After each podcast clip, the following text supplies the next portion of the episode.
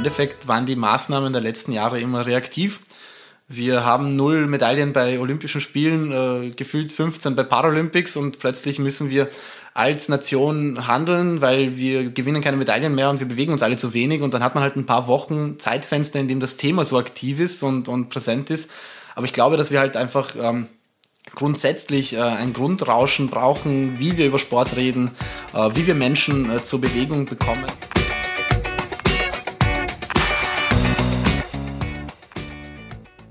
Am Sportplatz. Am Sportplatz. Am Sportplatz. Am Sportplatz. Am Sportplatz. Ein Podcast, der etwas bewegen will.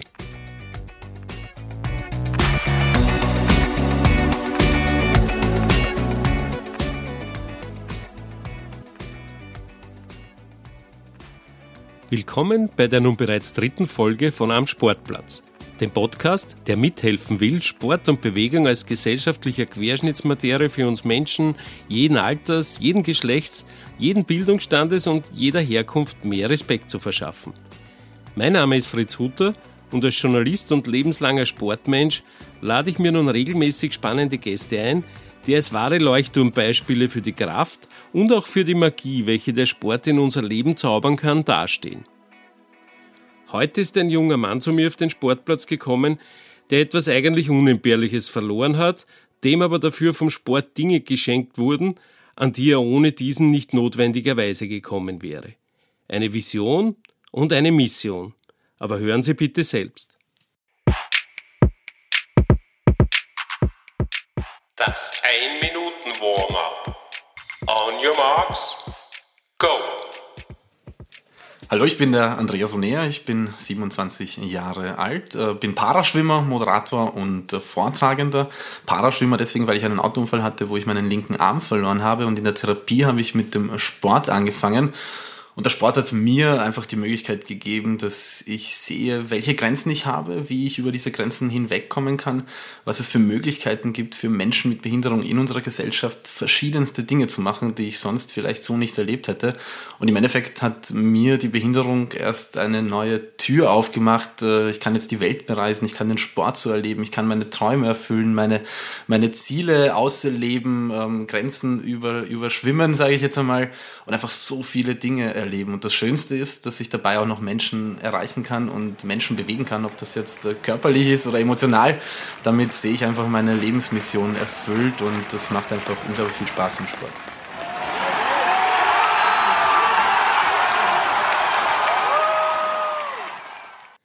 Ja, danke, lieber Andreas, für das schwungvolle Aufwärmprogramm und auch dafür, dass du dir als vielbeschäftigter Mann Zeit genommen hast, zu mir auf den Sportplatz zu kommen.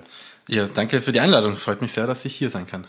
Äh, der Sportplatz ist heute übrigens ganz stilecht im österreichischen Leistungssportzentrum Südstadt aufgebaut was ja auch für dich so etwas wie eine zweite Heimat sein muss, oder? Ja, im Endeffekt ist es mein äh, Wohnzimmer, mein Büro, weil ich halt hier mein tagtägliches äh, Training absolviere, also im Schwimmbecken von der Südstadt. Und äh, hier, wo wir gerade jetzt sitzen, ähm, kriegt mich meine, meine Mentaltrainerin, meine Sportpsychologin mental fit, damit ich bei den Wettkämpfen auch immer gut abrufen kann. Danke für den Willkommensgruß in, in deiner zweiten Heimat. In deiner Biografie stößt man allerdings auf Zwettl als Geburtsort. Als Waldviertler aus Gmünd, wie ich es bin, wird man da natürlich hellhörig, wenn man was über den Nachbarbezirk hört. Warum hast du das Licht der Welt gerade dort erblickt? Ja, wie meine Eltern aus äh, Rumänien nach Österreich gekommen sind, sind sie irgendwie ins Waldviertel gekommen. Also kann sich im Endeffekt keiner erklären. Verfahren ähm, wahrscheinlich. Ja, wahrscheinlich, wobei, äh, ja, also irgendwie ist mein Vater in, in, in Zettel gelandet und ich bin dann in Zettel geboren. Wir haben drei Jahr, Jahre in Martinsberg, glaube ich, äh, gewohnt.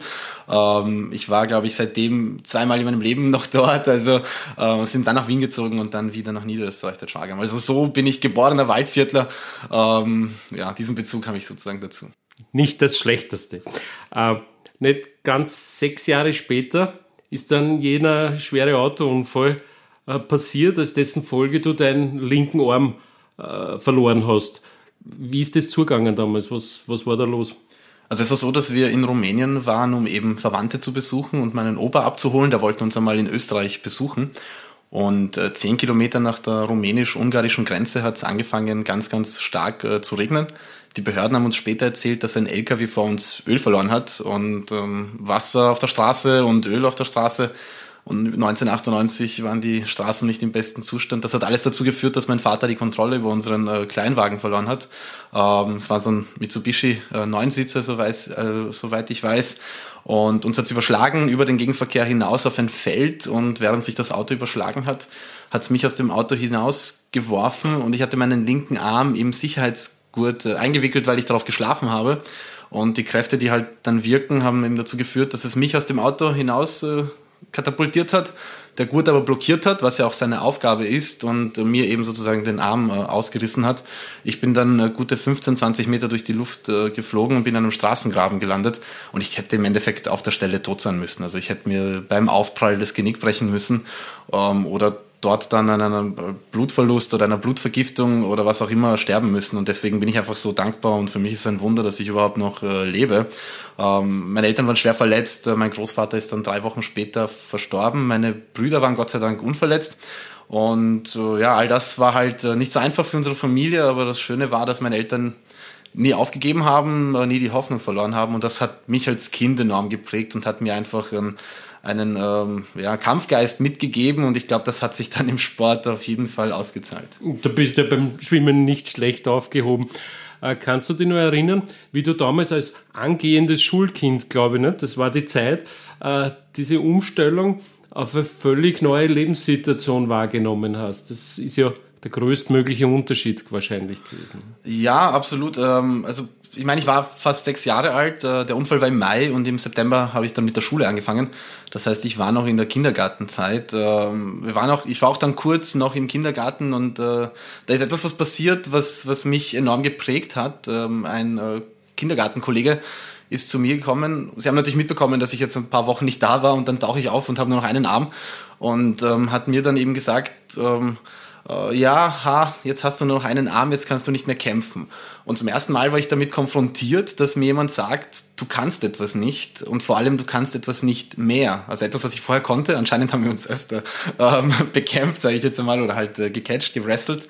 Und plötzlich hat es geheißen, du kannst das nicht mehr. Und das wollte ich in meinem Inneren irgendwie nicht akzeptieren und ich wollte ihm das Gegenteil beweisen, aber ich war in dem Sinne benachteiligt, weil ich hatte einen Arm weniger. Also habe ich als Kind und ich möchte jetzt nicht irgendwie Gewalt äh, verherrlichen oder irgendwie, äh, also nicht daheim nachmachen, aber ich, ich wollte ihm das Gegenteil zeigen und ich habe dann überlegt, wie schaffe ich das und habe halt das, was ich habe, also den einen Arm und die Beine, sinnvoll einsetzen müssen, um ihn zu besiegen. Habe dann meinen Fuß hinter seinen Fuß gestellt und mit dem einen Arm ihm drüber kaut und wie er dann am Boden gelandet ist und einen Kasten mitgenommen hat, der dann kaputt gegangen ist, habe ich halt realisiert, warte mal, ich kann sehr wohl, auch wenn andere mir sagen, du kannst etwas nicht. Und das hat halt meine, meine Kindeszeit äh, mitgeprägt, das hat meine Volksschulzeit geprägt und äh, hat sich dann alles äh, in mein ganzes Leben sozusagen ähm, ähm, ja, ausgewirkt, dass ich halt immer diese Mentalität hatte, nur weil jemand sagt, das geht nicht oder du kannst es nicht, dann brauche ich das nicht unbedingt äh, auch gleich als äh, die Wahrheit annehmen.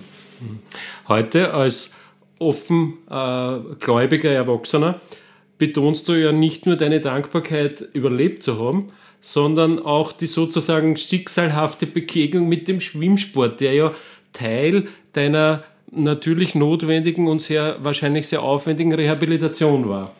Stimmt, also ich, ich habe dann eben äh, nach dem Unfall in der Rehabilitation angefangen, verschiedenste Sportarten zu machen, einfach um zu lernen, wie das jetzt ist, einen einarmigen Körper irgendwie zu bewegen und äh, Lebensqualität zu haben, die Rückenmuskulatur zu stärken und habe die verschiedensten Sachen ausprobiert, Leichtathletik, äh, Fußball, Tennis, also wirklich äh, quer durch den Sport, äh, Gemüsegarten und irgendwie bin ich dann beim Schwimmen hängen geblieben. Ich kann mir das jetzt per se nicht erklären. Ich war jetzt nicht so unbedingt fasziniert vom, ähm, vom Training selbst. Es hat mir unglaublich gefallen, dass ich in, im Wasser auf nichts angewiesen war, dass ich die Dinge selber machen konnte, abtauchen konnte, schwimmen konnte. Also das hat mir schon Spaß gemacht.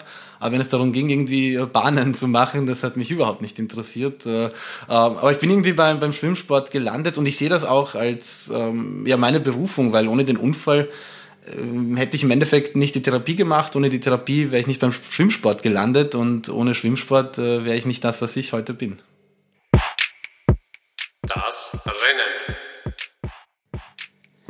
Ja, aber irgendwann, Andreas, ist es mit dem Bahnenschwimmen dann doch äh, irgendwie Usus geworden und aus Therapie ist Spitzensport geworden. Hat es da so einen Moment gegeben, wo es Klick sozusagen auf der Stoppuhr gemacht hat? Ich habe auf der einen Seite natürlich gesehen, dass mir das gut tut. Auf der anderen Seite habe ich gemerkt, dass ich etwas gut kann. Also ich habe irgendwann realisiert, ähm, wenn ich jetzt da ein bisschen mehr tue, ein bisschen mehr arbeite, dann bin ich schneller als die anderen. Ich war dann mit zwölf Staatsmeister und plötzlich war die Aussicht da, bei internationalen Wettkämpfen dabei zu sein und äh, irgendwie sich mit anderen äh, Jugendlichen messen und dann später mit anderen Erwachsenen messen.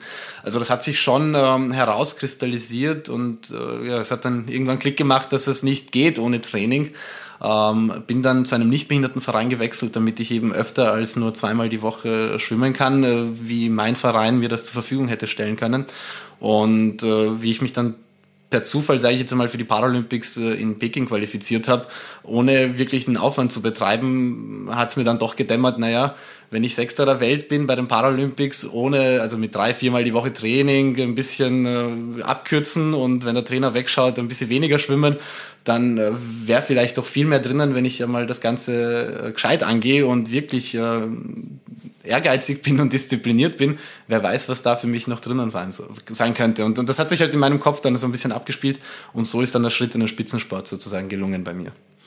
Für viele Menschen ist Schwimmen ja die sportgewordene Synchronität eigentlich. Und ebenfalls vielen wird geraten zu schwimmen, um etwaige Disbalancen im Körper auszugleichen. Und dann kommst du mit einem Arm und schwimmst schnurstracks schneller als wahrscheinlich 99 Prozent der restlichen Erdbevölkerung, 99,9, weil so viel ganz schnelle Schwimmer gibt's wahrscheinlich nicht. Warum geht das so und quasi nicht im Kreis? Worauf kommt's da an?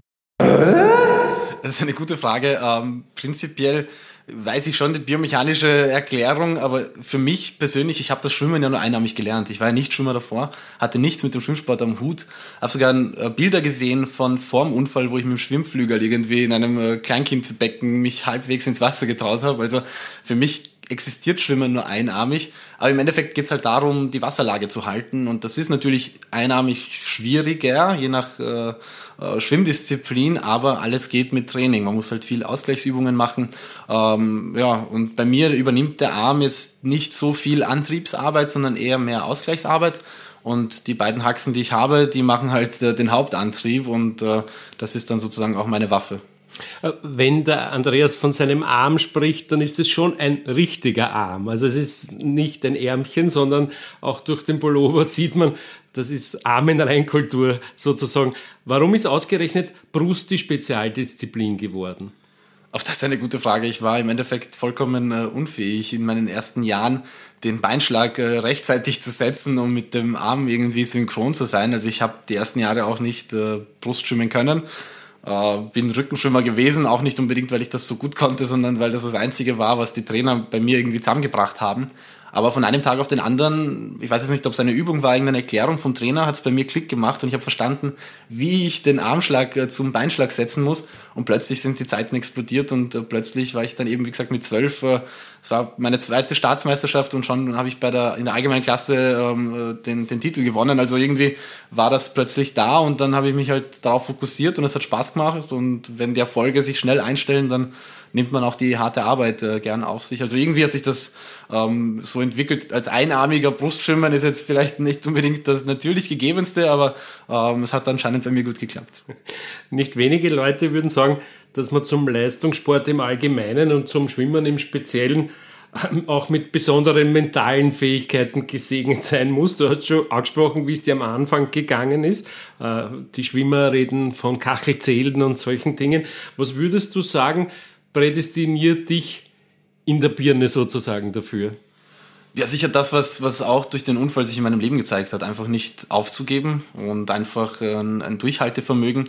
Äh, mein bestes Rezept gegen Kachelzählen sind äh, Nierosterbecken, weil dort gibt's keine Kacheln. Das heißt, ich schaue im Endeffekt ein Alubecken äh, zweieinhalb Stunden in der Früh und zweieinhalb Stunden am Abend an und ähm, merke halt, dass man sich überwinden muss und dass man äh, auch über die, den inneren Schweinehund drüber gehen muss, auch über dieses äh, Gefühl des, äh, eigentlich will ich nicht, eigentlich äh, regt sich jede Faser dagegen irgendwie. Aber das gehört dazu, das ist Bestandteil äh, des Spitzensportes, das ist vor allem Bestandteil des Schwimmsportes. Ohne die Umfänge, ohne die Zeit im Wasser, im Medium Wasser sind diese Erfolge nicht möglich. Und das habe ich halt irgendwann verstanden und ähm, war für mich eine enorme Lebensschule. Also wenn ich jetzt die Trainingsumfänge der letzten Jahre anschaue, dann bringt mich im Trockenen nicht so schnell irgendwas äh, aus der Ruhe, weil ich einfach weiß, ich habe äh, härtere Dinge durchgestanden und äh, komme was wolle, ähm, alles wird gut. Ja. Was bist du für ein Typ im Pool? Eher der Powerathlet oder einer mit diesem wunderbaren Gefühl fürs Wasser? Wie siehst du dich da? Puh, sicher, sicher Bestandteile von, von äh, beidem irgendwie. Äh, prinzipiell bin ich eher der Power-Typ, also mir taugt das äh, Kraftvolle und, und alles in jeden Zug hineinsetzen. Mein Trainer hat ein bisschen eine andere Philosophie, die mir aber auch enorm gut tut. Also, dass wir wirklich auch Technik und, und das Wassergefühl und das ist die Grundlage für jede Bewegung, weil wenn ich einfach nur kraftvoll leer durchs Wasser ziehe, dann sind das leere Kilometer und äh, ich bleibe am Fleck stehen. Also, dass man da die richtige Mischung findet, das war für mich das äh, Erfolgsrezept und das geht halt voll auf. Aber ich verstehe natürlich, äh, dass man äh, auf die Typologie des jeweiligen Schwimmers und der Schwimmerin eingehen muss, damit man halt das äh, beste Rezept findet, um Bewegung im Wasser einfach zu ermöglichen. Und du bist du, glaube ich, ganz gut aufgehoben. Dein Trainer ist ein sehr routinierter Mann im österreichischen Schwimmsport, Gerhard Puckel der weiß schon, von was er spricht. Ne? Ja, absolut. Hat äh, Top-Schwimmerinnen und Top-Schwimmer jahrelang aufgebaut. Teilweise sind seine ehemaligen Athletinnen und Athleten jetzt immer noch schnell, obwohl sie seit äh, fünf oder zehn Jahren nicht mehr aktiv sind. Also ähm, er legt besonderen Wert auf eine technische, äh, hochwertige Ausbildung und auf einen Grundlagenbereich, der einfach unschlagbar ist. Und davon profitiere ich jetzt, nachdem ich jetzt schon seit 2012 mit ihm zusammenarbeite, ähm, merke ich jetzt nach acht Jahren Grundlagenarbeit, dass es halt wirklich aufgeht. Und das macht halt irrsinnig viel Spaß das ganze Gefühl und die pure Kraft, die nutzen eben nichts, wie du schon gesagt hast, wenn die Planung, die Steuerung und auch die Umfänge äh, irgendwie zu kurz kommen. Äh, und genau dazu habe ich auch eine Frage von außen reinbekommen. Und zwar von der Top-Nachwuchsschwimmerin Anastasia Barzal von der Eisenstädter Schwimmunion. Ab in die Coaching-Zone. Hallo Andreas, da ich selber Schwimmerin bin und es echt cool finde, was du machst, hätte ich eine Frage an dich. Wie sieht denn deine typische Trainingswoche bei dir aus? Ja, danke Anastasia für deine Frage. Finde ich gut, dass äh, eine junge Schwimmerin sich schon Gedanken macht, wie seine äh, Profi-Schwimmwoche äh, ausschaut. Also prinzipiell hängt das sehr stark vom jeweiligen Ablauf der Vorbereitung ab, aber so im Schnitt in einer guten Grundlagen-Arbeitswoche komme ich auf acht bis zehn Wassereinheiten ähm, wobei jede Einheit äh, zwischen fünf, fünfeinhalb Kilometer hat, manchmal mehr, ähm, manchmal ein bisschen weniger und ähm, ich komme auf meine 40 bis 50 Kilometer äh, Umfang pro Woche. Daneben natürlich äh, viel Ausgleich, weil ich halt nur eine Schulter habe, auf die muss ich aufpassen. Das heißt, ich mache viel Physiotherapie, viele Ausgleichsübungen und natürlich auch ein Krafttraining, um halt einfach muskulär mich vorzubereiten, um diese ganzen ähm, Umfänge und die Belastungen im Wasser auch auszuhalten. Also das sind die Dinge, die man an Land sozusagen äh, neben dem Schwimmtraining rein im Wasser noch machen muss. Und natürlich dehnen und regenerative Maßnahmen setzen. Also äh, ziemlich umfangreich und deswegen ist äh, Schwimmsport sicher eine der äh, Sportarten, wo man ganz, ganz viel trainieren muss für wenige Zehntel Verbesserungen. Also der Andreas hat das ja eh in Wahrheit recht schnell verstanden, worum es geht beim Schwimmen. Du hast angesprochen, dass du äh, in deiner Zeit, äh, Therapiezeit, äh, am Weißen Hof, glaube ich, war das, ähm, allerhand ausprobiert hast. Hast du jetzt was gefunden oder vielleicht, wo du heute auch gelegentlich nur sagst, das, das ist okay, was es noch sein hätte können für dich oder was vielleicht zum Hobby geworden ist in der Zwischenzeit? Ich bin irrsinnig faszinierter Fußballspieler, also einfach äh, mit dem Ball äh, verschiedenste Dinge machen, im, im Team ähm, ein Ziel verfolgen, ein, ein Spiel gewinnen, also das hat mich immer schon fasziniert, habe aber immer vorsichtig sein müssen, vor allem wie dann der Spitzensport äh, bei mir aufgekommen ist, dass ich mich nicht verletze, also da habe ich nie ähm, zu stark äh, mich mit dem Ball versucht, aber es ist halt eine irrsinnige Passion von mir. Und sonst äh, probiere ich gerne Sportarten aus, aber halt immer nur in den Saisonübergängen, weil ich mir halt nicht wehtun darf. Ähm, ich finde es auch immer klasse, dass ich beim, wenn ich irgendwo unterwegs bin und die Leute mich nicht kennen und dann spielen wir Beachvolleyball, äh, dass ich halt immer als Letzter ausgesucht werde, weil ich halt nur einen Arm habe und niemand will den Einarmigen im Team haben. Aber wenn ich dann über meine Sprungkraft und über die Kraft im Arm äh, dann doch ein paar Bälle gut schlage, dass ich dann halt auch da wieder ein bisschen äh, aufbrechen kann, wie die Wahrnehmung so von, von ähm, Menschen mit Behinderung zum Beispiel ist oder im Sportumfeld per se, dass halt doch so vieles möglich ist, wenn man halt nur sich versucht und probiert. Und äh, der Sport ist da allgemein eine super Plattform und bietet da eine Top-Möglichkeit. Äh, letztlich zum wiederholten Mal ist es natürlich Schwimmen geworden. Jetzt sind die Bewerbe beim Paraschwimmen nicht immer ganz leicht zu durchschauen für Nicht-Insider sozusagen. Es gibt eine Vielzahl unterschiedlicher Klassen. In welcher Klasse startest du? Also ich starte in der Klasse S8, SM8 und SB8, also im Endeffekt äh, drei Klassen, weil es für den Lagenbewerb eine eigene Klasse gibt und für den Brustbewerb eine eigene Klasse. Und äh, Rücken, Freistil und Delfin sind in der normalen S-Klasse sozusagen. Und das liegt eben daran, dass in den verschiedensten Behinderungsformen äh, sie sich anders auf die jeweilige Schwimmart äh, auswirken. Also mega kompliziert. Ähm, kurz gesagt muss man sagen, dass die Glaubwürdigkeit unseres Sportes ähm, mit der Klassifizierung steht und fällt. Ähm, was wir uns noch erhalten haben, und das finde ich sehr, sehr gut, ist für den Zuschauer und für die Zuschauerin, der Erste, der anschlägt, der gewinnt. Also bei Paralympics und äh, bei den Großereignissen. Das heißt, ähm, man sieht Menschen mit ähnlichen Behinderungen im äh, Becken äh, gegeneinander racen und schwimmen und wer anschlägt, gewinnt. Das ist, glaube ich, enorm wichtig.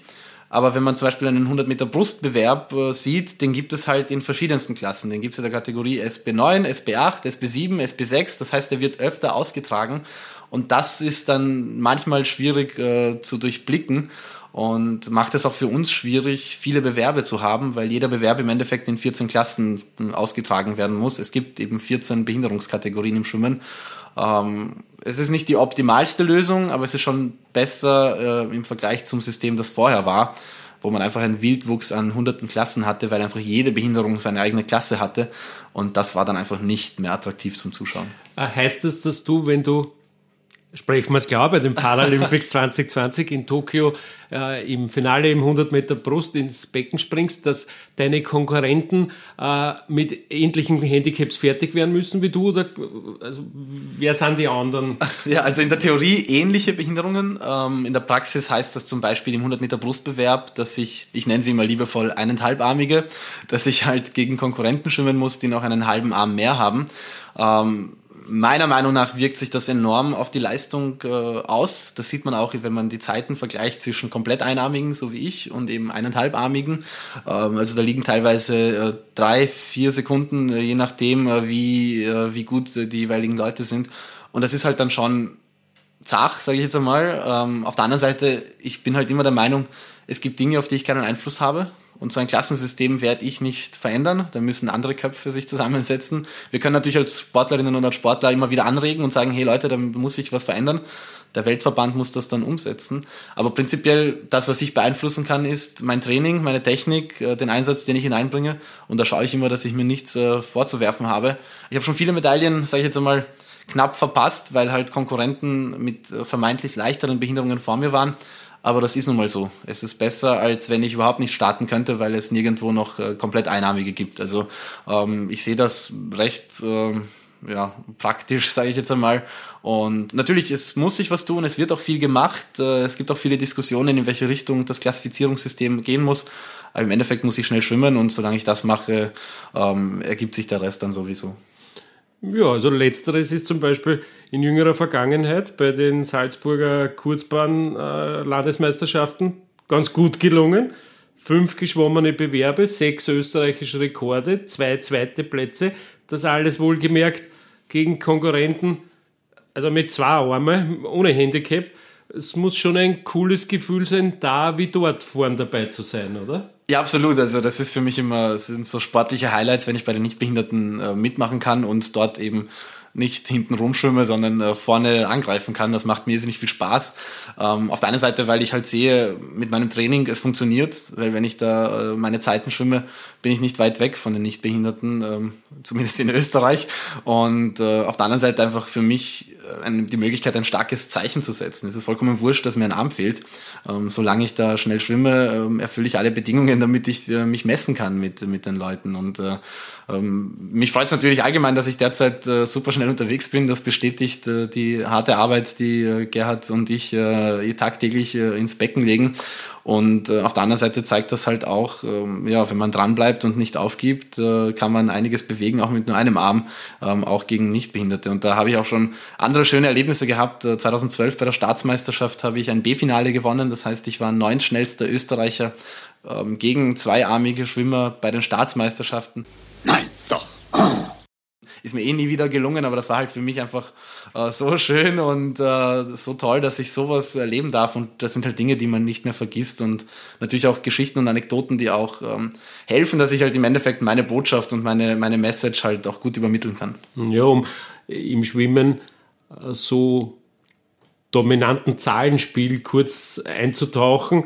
Äh, über die in der aktuellen Kurzbahn-Bestenliste in Österreich von allen 2020 geschwommenen Brustzeiten über 100 Meter bist du Nummer 29 und über 200 Meter Brust bist du Nummer 19. Okay. Äh, Und das sind über 100 Daten erfasst pro Bewerb. Also Ah, das wusste ich noch gar nicht. Vorderes. Drittel, vorderes Viertel, no problem. In der 2019er Langbahn-Weltrangliste des Internationalen Paralympischen Komitees hast du in deiner Klasse über 100 Meter in den Top 10 und über 200 Meter in den Top 3 abgeschlossen. Also da, da sind wir dann schon ein bisschen weiter oben.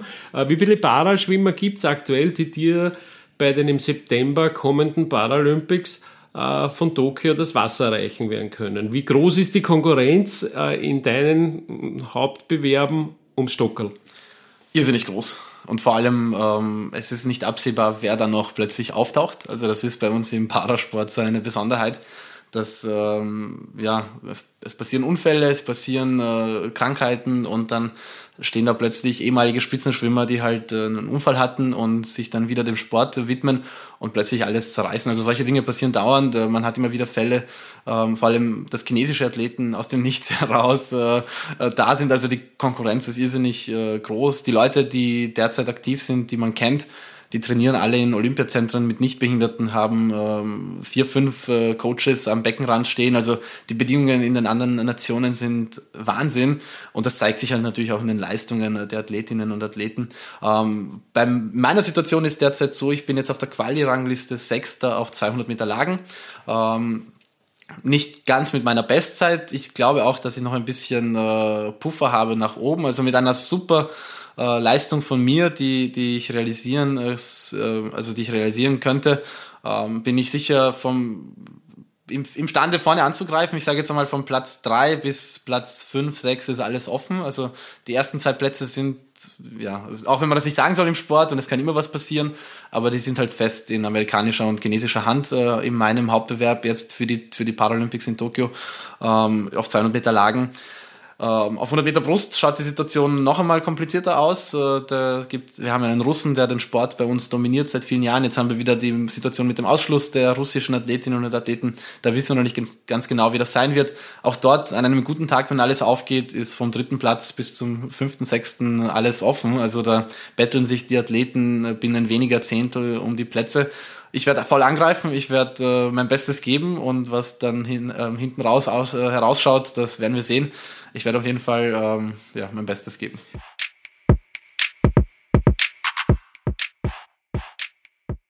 Du hast schon angesprochen, Lagen.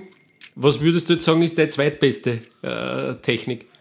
Ähm, also Brust ist sicher das Beste, was ich kann. Delfin haben wir über die Jahre ganz, ganz stark aufgebaut. Da, ähm, dann gab es leider eine Regeländerung, da haben wir ein bisschen zu kämpfen gehabt, äh, aber auch da bin ich jetzt ziemlich gut umgestellt. Und was mich auch sehr überrascht ist, dass ich über meine vermeintlich schwachen Lagen, ähm, Kraul und äh, Rücken, auch große Fortschritte gemacht haben. Und das macht mich in dem Sinne jetzt zum perfekten Lagenschwimmer, dass ich halt halbwegs äh, über alle Strecken ähm, nicht absaufe und über Brust halt äh, dominiere, ähm, wenn es im Lagenbewerb äh, um, um die schnellen Zeiten geht. Und das macht halt dann eine gute Gesamtzeit aus und macht mir irrsinnig viel Spaß. Und äh, also da rechne ich mir sicher die besten Chancen für eine gute Platzierung aus.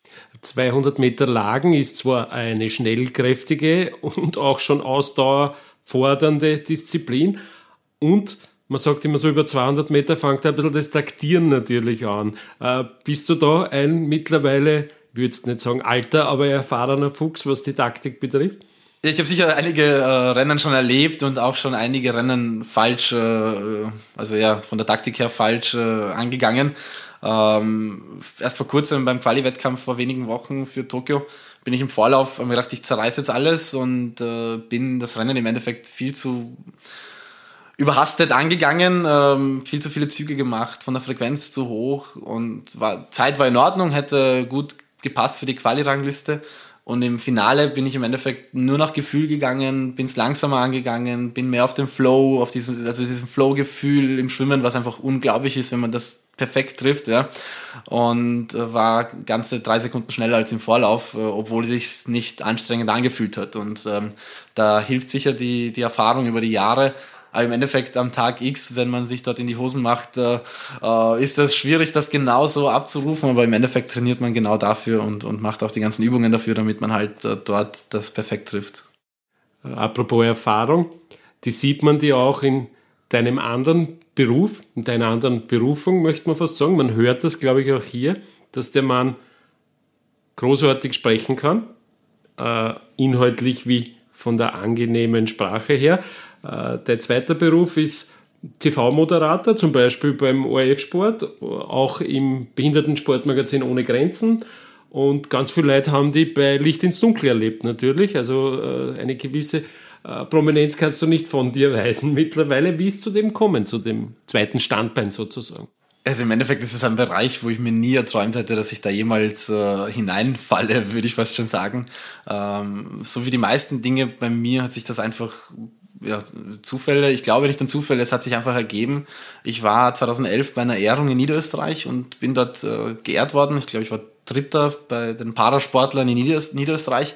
Andi Marek hat damals moderiert und hat mich zum Interview dann herausgebeten. Die ehemalige, jetzt die ehemalige Rapid-Stimme? Eine absolute Legende, was äh, Moderatoren und, und Präsentatoren und Kommentatoren äh, betrifft. Und Waldviertler. Und Waldviertler und das hat halt einfach anscheinend gut gepasst von der Chemie und er hat mir die Fragen gestellt und ich habe mich anscheinend nicht so deppert angestellt und ähm, habe mich bedankt bei der Politik und bei den Sponsoren und bei allen, die uns ermöglichen als Parasportler ähm, das zu tun, was wir lieben. Und im Publikum ist Hans-Peter Trost gesessen, also ähm, OF-Sportchef. Und ein halbes Jahr später bin ich angerufen worden und äh, zu ihm durchgewählt äh, worden.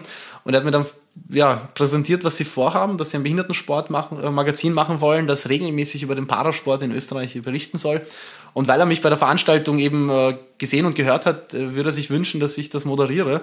Ich war mal komplett äh, baff, weil ich erstens nicht damit gerechnet äh, habe und zweitens äh, habe ich mir das nicht vorstellen können, dass ich als äh, Einwandererkind, wo die Deutschprofessorin immer auf alle Aufsätze ähm, Ausdruck, Ausdruck, Ausdruck äh, geschrieben hat und nicht, weil ich es ausdrucken soll, sondern weil ich mich einfach so schlecht ausgedrückt habe ähm, und war plötzlich vor der Frage, okay, was mache ich jetzt? Ähm, Versuche ich's oder lasse ich es aus Angst irgendwie bleiben?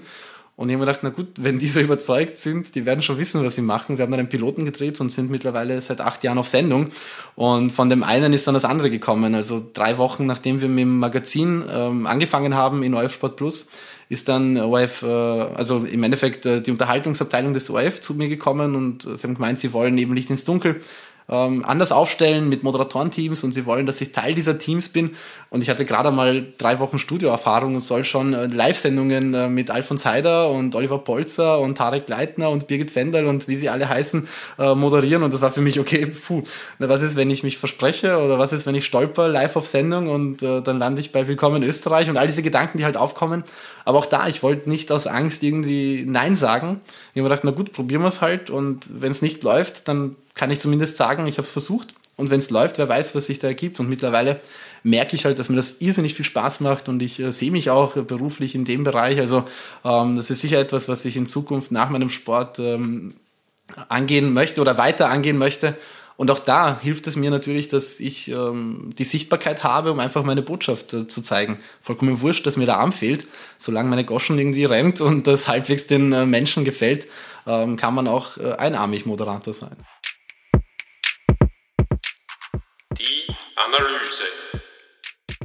Ich glaube, der Transport deiner Botschaft, was alles machbar ist, der gelingt gut. Das Ausdruckthema hast du für jeden im Fernsehen sicht- und hörbar und bei uns jetzt auch äh, auf kurzem Wege leicht feststellbar locker in den Griff kriegt. Die Deutschprofessorin soll sich, darf sich irgendwo hinbeißen. äh, Ich bin mir mittlerweile ganz sicher, dass du vielen Menschen, die ebenfalls mit Beeinträchtigungen und Behinderungen äh, leben und diese meistern müssen, äh, ein wahnsinnig gutes Beispiel gibst oder auch eine Inspiration lieferst, das du einmal mit Sport zu probieren. Der Sport als Teil der Message sozusagen. Ähm, Andreas, zum Finale unseres Langstreckenrennens würde ich dich um deine Einschätzung zum Kernthema von Am Sportplatz bitten. Denkst du, wird in Österreich ausreichend unternommen, um der Bevölkerung die fraglos heilsame Wirkung dieser Querschnittsmaterie sportbewusst zu machen?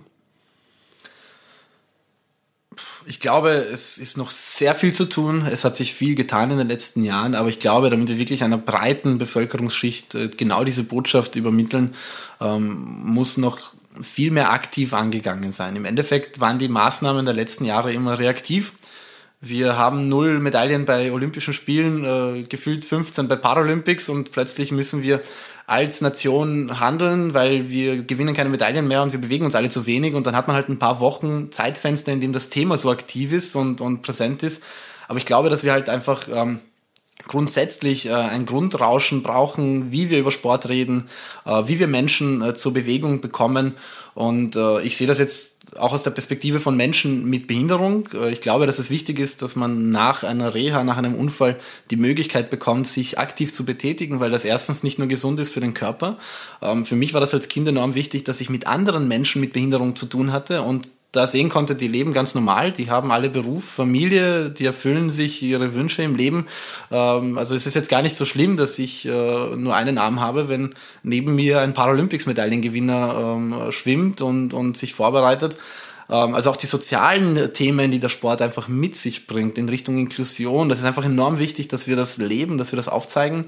Deswegen glaube ich, dass ähm, Politik, äh, Wirtschaft, äh, unsere Gesellschaft das Thema Sport viel präsenter leben muss, den Dialog da, darüber anders gestalten muss. Natürlich sind Medaillen wichtig, ähm, auch als Nation, aber es muss darum gehen, dass wir uns alle bewegen und äh, damit äh, nicht nur jetzt ein paar Jahre bewegen, sondern im Endeffekt ein äh, bewegtes Leben führen können und bis ins hohe Alter aktiv sind. Und das wird unserer Gesellschaft auf allen Ebenen gut tun. Und ähm, da müssen wir noch ansetzen. Also ich glaube, wir müssen ähm, ja, die Art und Weise, wie wir über Sport reden, ein bisschen ähm, anders äh, denken. Wir müssen es in, ähm, im Alltag der Menschen irgendwie bewusster machen, in den Köpfen der Menschen äh, klarer machen und im Endeffekt äh, jeder mit gutem Beispiel vorangehen, weil es äh, nützt nichts, wenn wir davon reden, wir müssen uns alle mehr bewegen, aber wenn es darum geht, dann doch einmal die halbe Stunde spazieren zu gehen ums Haus oder den Jogginganzug auszupacken und eine Runde zu laufen, naja, ist halt die Couch dann doch gemütlicher und die Chipspackung doch sehr präsent ähm, auf dem Fernsehtisch. Also ich glaube, da muss jeder für sich äh, ansetzen und äh, mit gutem Beispiel vorangehen. Und wenn wir das ähm, alle 8,9 Millionen Österreicherinnen und Österreicher machen, dann werden wir in allen Lebensbereichen sofort Veränderung sehen. Wie siehst du den Stand der Dinge in Sachen Inklusion im, im, im Österreich im Allgemeinen und im, im Sport im Speziellen? Also auch da hat sich enorm viel getan. Also ich habe 2008 äh, meine ersten Berührungspunkte gehabt mit äh, Sport, Medien, äh, Spitzensport, international. Ähm, also seitdem es sind Welten, die da, da, dazwischen liegen. Wir sind in, in, inkludiert in der Sporthilfe. Wir werden gleichwertig in den oder fast gleichwertig in den Olympiaprojekten äh, mitbehirnt und mitbedacht und äh, die Fördersituation hat sich enorm geändert. Wir sind seit 2016 beim, beim Heeressport äh, aktiv dabei. Das heißt, wir können uns wirklich auf den Sport konzentrieren. Also in dieser Richtung hat sich viel getan. Auf der anderen Seite fehlt uns immer noch äh, Zugang zu Infrastruktur. Also ich weiß, äh, dass wenn, wenn es darum geht, wer welche Schwimmbahnen bekommt, dann sitzt der österreichische Behindertensport nicht am Tisch. Und das ist halt ein großer Fehler und äh, auch äh, das Problem, warum wir nicht so viel Nachwuchs äh, haben, wie wir eigentlich hätten haben können. Ähm, also in die Richtung müssen wir einfach äh, das Ganze noch, noch mehr leben und, und, und äh, noch weiter ähm, in Taten umsetzen. In der Wahrnehmung hat sich viel getan. Die Medien berichten regelmäßiger. Ich glaube, wir sind mit Ohne Grenzen, soweit uns bewusst ist, das einzige regelmäßige TV-Medium, das äh, weltweit existiert, das sich mit Parasport befasst. Also da sind wir schon sehr weit. Auf der anderen Seite müssen wir natürlich auch in der Regelberichterstattung äh, präsenter werden. Dafür braucht es natürlich auch viel Aktivität von uns Athletinnen und Athleten, dass wir da ähm, mit Leistungen, mit äh, aktiver Medienarbeit äh, nach vorne treten. Also dann, wir müssen alle uns selbst in die Pflicht nehmen und was tun. Ähm, aber ich glaube, Inklusion ist einfach gesellschaftlich enorm wichtig, weil ohne Berührungspunkte mit Menschen mit Behinderung wissen wir nicht, wie wir mit Menschen mit Behinderung umgehen müssen. Und ähm, wenn wir über den Sport diese Plattform nützen können und halt diese Berührungspunkte zu schaffen, dann werden wir auch da ein Umdenken in der Gesellschaft äh, und ein Abbauen von Barrieren im Endeffekt äh, bewirken können. Ja, kraftvolles Statement am Ende. Äh, nichts weniger habe ich erwartet.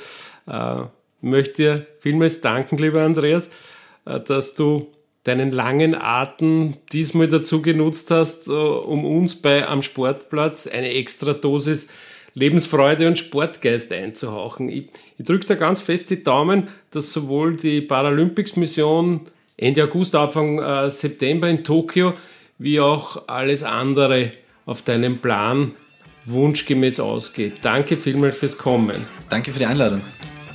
So, mein Lieber, und jetzt gehen wir beide wieder dorthin, wo wir hingehören. Ich ins Kaffeehaus und du ins Wasser. So, dann stürze ich mich jetzt wieder in die Fluten.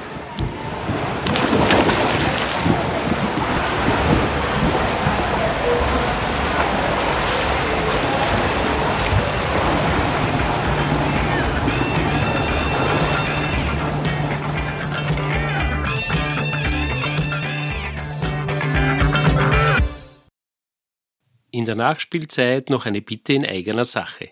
Sollte Ihnen dieser Podcast gefallen haben, dann empfehlen Sie ihn doch gerne auch Ihren Sportfreundinnen weiter. Idealerweise sogar über Ihre Social-Media-Kanäle. Und wenn Sie am Sportplatz über Apple Podcasts gehört haben, dann würde ich mich sehr freuen, wenn Sie mir dort eine Bewertung hinterlassen würden. Fünf Sterne sind natürlich das Ultimo. So oder so, liebe Grüße und danke fürs Zuhören.